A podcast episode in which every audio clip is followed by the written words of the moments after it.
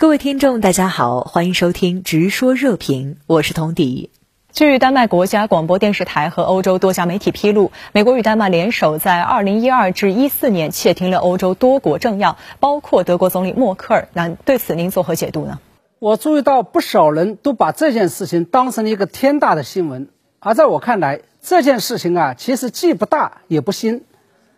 美国监听默克尔是2013年斯诺登曾经报过的旧闻。联手丹麦进行监督也不是什么新东西。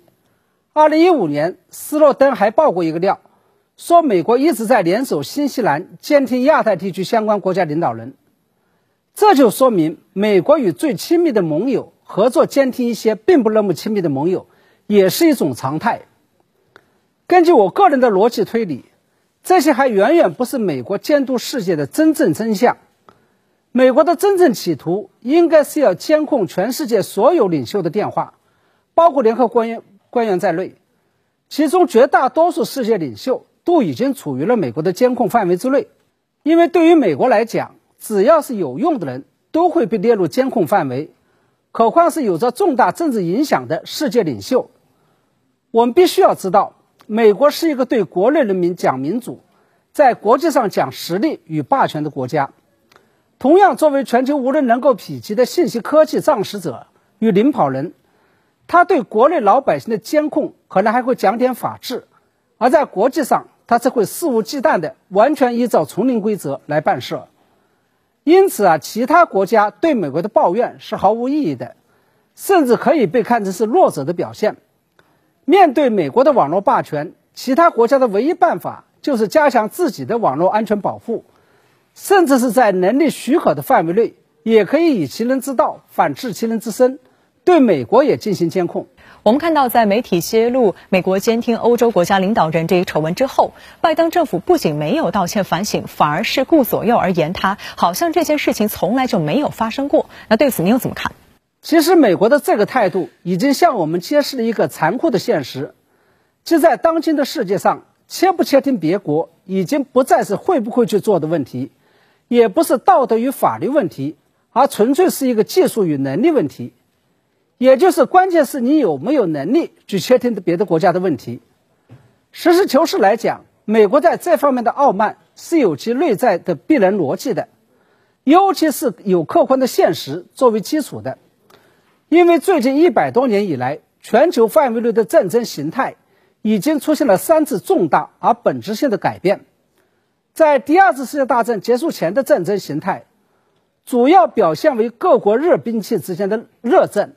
是以侵占对方领土、掠夺对方资源、消灭对方肉体为目标的。在第二次世界大战结束之后，到了冷战结束之前，全世界的战争主要表现为意识形态与政治制度之争。这种不动刀枪的冷战，主要是以改变对方的价值观念与意识形态。颠覆对方的政治制度为目标的，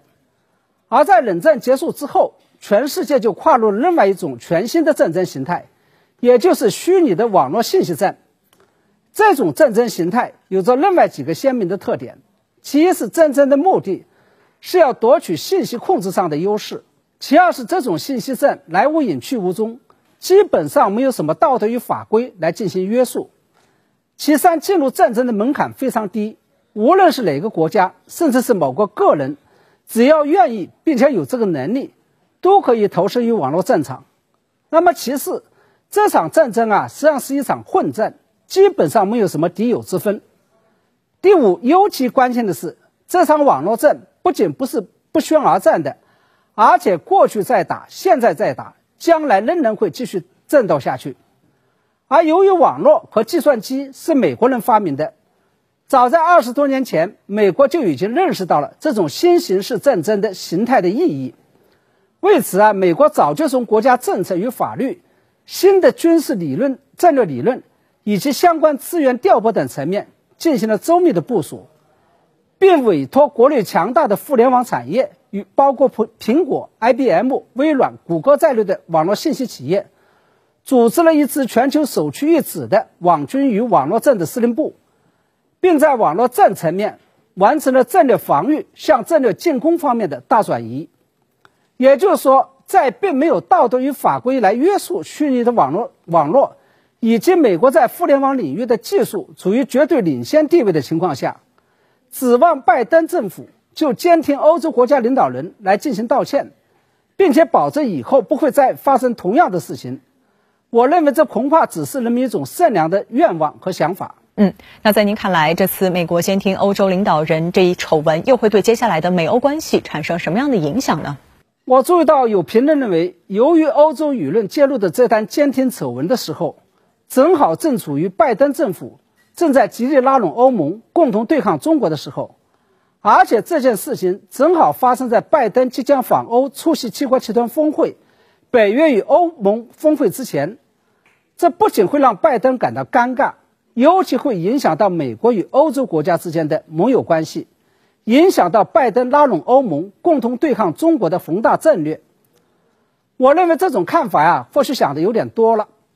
拜登政府压根就不认为自己做错了事情，何来感到尴尬一说？同时，有关美国对法德两国领导人进行监听这件事情，我相信法德两国领导人不仅早已经知道，甚至还会跟美国一道。对其他国家元首来进行监听，在这种情况下，法德两国领导人仍然要提出批评，主要是为了做给国内看的，也就是为了缓解国内的反对势力，尤其是反美势力带给自己的政治压力。因此，我个人判断，这件事情并不会对美欧复兴与美欧战略伙伴关系带来重大的而深远的冲击。也不会对拜登政府联欧汉华的战略带来太大冲击，它的冲击最多只是暂时的与技术层面的。